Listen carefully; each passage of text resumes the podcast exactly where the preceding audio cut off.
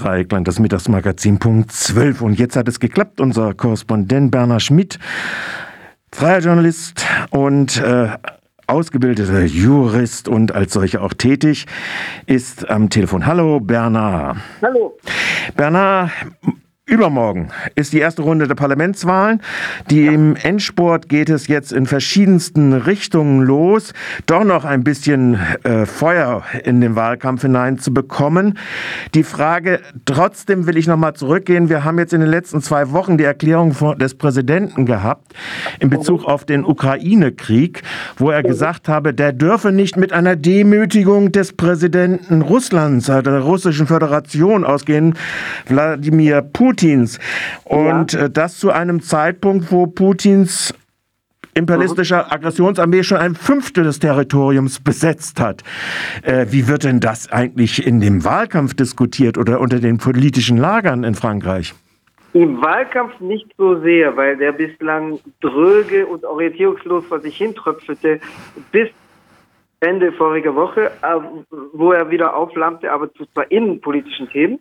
Ähm, aber er wird viel in den Medien, Zeitungen wie auch äh, Fernsehen, Talkshows und so weiter diskutiert. Er wird auch viel, dieser Satz wird auch viel kritisiert. Also Macron hat nicht nur äh, geäußert, man dürfe jetzt Russland nicht erniedrigen, womit er das Russland das Regime von Wladimir Putin wohl meinte. Äh, also schon auch Russland nach Putin, aber er schloss Wladimir Putin und sein Regime mit ein. Er zog auch noch einen Vergleich mit Deutschland nach dem Ersten Weltkrieg, um zu sagen, im Versailler Vertrag hat man Deutschland zu sehr erniedrigt und deswegen kam Hitler, wo dann Leute drauf, also ohne jetzt falsche Putin-Hitler-Vergleiche anzustellen, was manche Leute tun, was aber trotzdem inhaltlich unrichtig ist, äh, also ohne in solche falschen Vergleiche zu tappen, äh, gibt es eben doch viele Kommentatoren, Kommentatorinnen, Analysten, die jetzt sagen, was solle denn noch schlimmer kommen? Also klar, es kann immer schlimmer kommen, aber äh, es gibt tatsächlich viele jetzt, die Außenpolitik-Experten, Geopolitik-Expertinnen, die jetzt die Talkshows sagen und natürlich äh, Ukrainer, Ukrainerinnen, die mitdiskutieren. Es gibt viele französischsprachige ukrainische Menschen, die jetzt in den Talkshows regelmäßig zu Wort kommen, die sagen, äh, gehen wir doch mal von dem, was jetzt schlimm ist, aus und nicht von dem, was da noch schlimmer kommen könnte. Also es wird viel kritisiert. Es ist aber nicht so sehr Gegenstand der innenpolitischen Polarisierung. Es hat auch damit zu tun, dass die beiden Kräfte, die äh, Macron und sein äh, Parteienbündnis. Das ist ja ein heterogenes Bündnis unter dem Namen Ensemble, also zusammen, das Macron unterstützt. Ähm, also äh, die äh, beiden Kräfte, die Macrons äh, Ensemble am stärksten herausfordern, das wäre in erster Linie die NUPES, also das Linksbündnis, über das wir vor, ich glaube, 14 Tagen gesprochen haben. Ja. Das wäre auf der anderen Seite die extreme Rechte, der Rassemblement National, mit Abstufung zwischen beiden, weil er im Moment die Linke in der Offensive ist und äh, im Mittelpunkt der Diskussion vor den Parlamentswahlen steht. Aber diese beiden Kräfte äh, zeichnen sich jetzt nicht unbedingt dadurch aus, dass sie in Sachen Ukraine-Unterstützung offensiver wären. Also beim Rassemblement National, bei der Extremrechten ist es ganz klar, die Partei ist historisch eher pro Putin, auch wenn sie es im Parlament, im Präsidentschaftswahlkampf im März, April zu überdecken versuchte, weil es peinlich war. Aber äh, die äh, die extreme Rechte sagt weiterhin, dass sie etwa gegen schärfere Sanktionen oder auch gegen bestehende Sanktionen, sogar gegen Russland ist, weil es dem französischen Volk schaden würde oder schadet, schade. Ähm, auf der Linken ist es, sagen wir mal, heterogen. Also Mélenchon steht auch eher auf einer Position, sagen wir mal, aufgrund seiner USA-kritischen äh, Positionierung, äh, dass er schon sagt, es braucht geostrategisch eher einen Ausgleich gegen die USA. Deswegen ist seine Idee eines zumindest nicht geschwächten Russland durchaus nicht abhold. Also er distanziert sich auch von Wladimir Putin und seinem Krieg. Er hat sich in der Vergangenheit eher deutlicher pro-russisch geäußert, noch vor fünf Jahren, ähm, als er eben sagte, mit den USA rivalisierende Großmächte wie äh, China und Russland äh, sind nicht zu verteufeln und sind nicht so schlecht ähm, als Minister, Mélenchon war mal Berufsbildungsminister in den Jahren 2000 bis 2002, reiste er im Übrigen auch nach Shanghai und war damals eher wenig Distanz zu, zu den chinesischen Autoritäten. Also er, Mélenchon aufgrund seiner USA-kritischen Position oder seines Anti-Amerikanismus, wie man es bezeichnen möchte, also der Begriff Anti-Amerikanismus ist ja auch in Deutschland ein bisschen ein Totschlagsbegriff, mhm. äh, deswegen vermeide ich ihn eher, aber sagen wir, aufgrund seiner Abgrenzung zu den USA hat er zumindest in der Vergangenheit auch Positionen eingenommen, die, sagen wir mal, von Russlands Verständnis zeugten. Äh, ich will jetzt auch den Totschlagsbegriff Putin-Versteher vermeiden. Und er hat auch, also Putins Verantwortung für den Krieg unterstrichen und ihn dafür kritisiert. Ähm, aber er hat gleichzeitig Vorschläge, die, naja, äh, schon auch eher auf eine stärkere Einbindung Putins abziehen. Also Mélenchons Lösung für den Ukraine-Konflikt ist eine Konferenz, auf der man über Grenzen in Europa diskutiert. Ja gut, aber äh, dass auf einer Konferenz alles am grünen Tisch gelöst würde, ist jetzt vielleicht auch nicht unbedingt das Allerglaubwürdigste. Innerhalb seines Bündnisses sitzen wiederum Sozialdemokraten und Grüne, die eher in der Vergangenheit, solange, die, solange sie nicht verbündet waren, wie es seit Anfang Mai der Fall ist, äh, Mélenchon kritisierten. Und zwar eher mit dem Vorwurf oder der Unterstellung, er sei Putin-freundlich.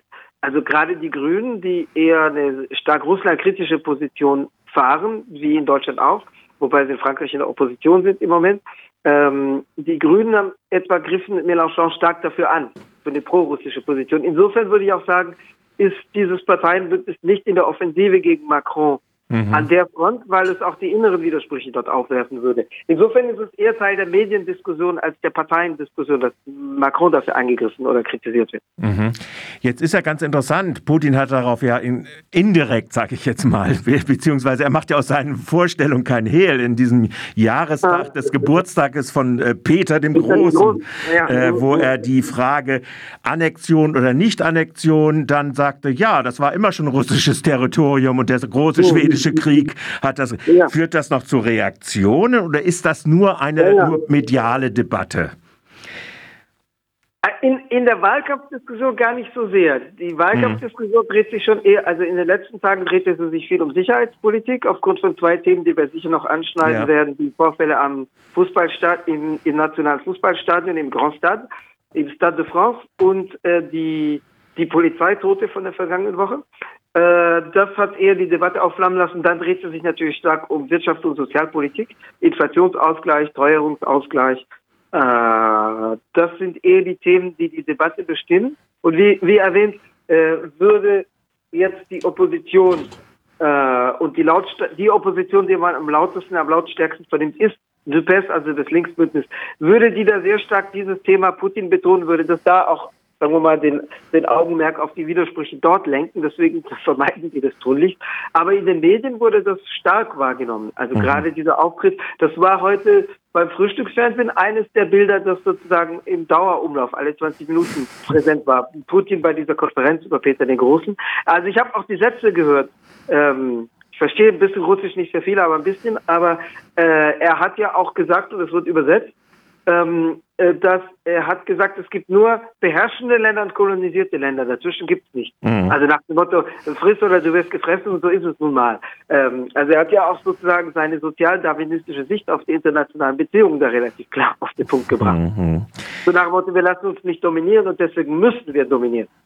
Aber die politische Kaste, sage ich jetzt mal, oder die politische Elite, welcher mhm. Fraktionierung auch immer, ist da eher in einem noch wie, äh, doch irgendwie noch äquidistanten Verhältnis, oder sehe ich das falsch? Ja, also ich meine, äh, die traditionelle Außenpolitik Frankreichs von Charles de Gaulle, der ja für viele, sagen wir mal, staatstragende politische Kräfte äh, eher äh, Fluchtpunkt der Orientierung ist, in gewisser Weise sogar für Mélenchon, deswegen weil de Gaulle Distanz zu den USA hielt und auch die sowjetische Außenpolitik damals, an der sich die französische kommunistische Partei wiederum orientierte, französische KP, die wiederum im Bündnis mit Mélenchon steht. Äh, die sowjetische Außenpolitik hat ja damals immer betont, de Gaulle sei besser als ein Atlantiker. Deswegen hat ja auch die Sowjetunion alles, äh, tat die Sowjetunion damals alles, um die Bewegung im Mai 68 zu bremsen, damit um Himmels Willen nicht de Gaulle stürzt zugunsten eines Atlantikers mhm. als der unter anderem François Mitterrand damals eingestuft wurde. Ähm, zumindest in Moskau. Deswegen, ähm, de Gaulle ist, also jetzt nicht für die radikale Linke, aber für staatstragende politische Kräfte ist de Gaulle, sei es zu Recht oder sei es aus demagogischen Gründen, wie bei Marine Le Pen, äh, deren politisches Lager de Gaulle umzubringen versuchte, also die äh, die rechtsextreme ja. OS, OS hat ja versucht, de Gaulle zu ermorden und sagen wir mal Gründer, Gründungsfiguren des Front National kommen aus der OS. Aber Marine Le Pen bezieht sich auch und sei es demagogisch auf de Gaulle. Und de Gaulle fuhr ja diese Außenpolitik, die auf Äquidistanz zwischen Washington und Moskau setzt.